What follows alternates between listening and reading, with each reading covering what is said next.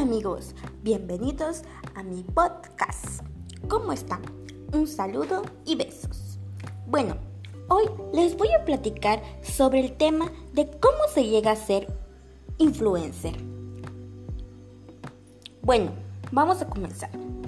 Antes es saber cuál es nuestro punto fuerte y en lo que destacamos, sin duda es importante tener un estilo y temática definidos para que así nuestros usuarios se vean identificados con nosotros y de esta manera conseguir una mejor interacción en las publicaciones.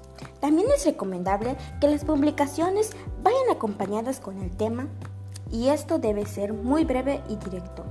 Es primordial que el contenido se vea y tenga una buena composición y la luz adecuada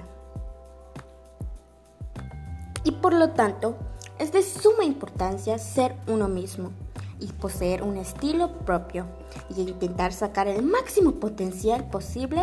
Solo de esta manera conseguiremos nuestros objetivos.